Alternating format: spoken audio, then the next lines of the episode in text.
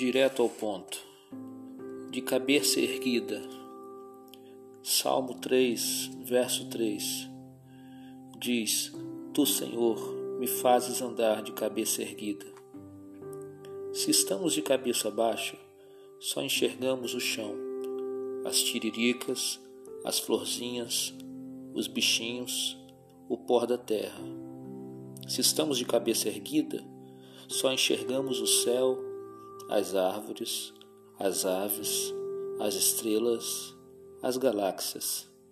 Se estamos cabisbaixos, só enxergamos o visível, o palpável, a mesmice de sempre.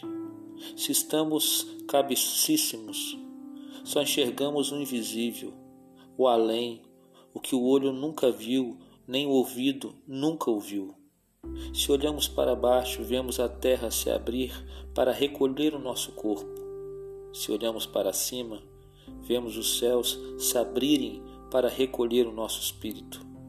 É necessário aprender a mudar de postura, da cabeça baixa para a cabeça erguida, da atenção dada ao chão para a atenção dada aos céus, da fixação da morte para a fixação da ressurreição.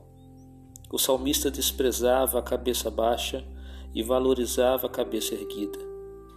Dizia que era Deus quem o fazia andar de cabeça erguida. De fato, Deus sabe substituir a cabeça baixa pela cabeça erguida. Ele sabe corrigir a anomalia do queixo caído.